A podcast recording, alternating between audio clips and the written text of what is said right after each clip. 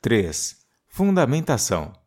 Para fundamentar a pesquisa, foram utilizadas, sobretudo, duas pesquisas de hábitos de leitura, duas de hábitos culturais e o livro Pesquisa de Marketing, edição compacta.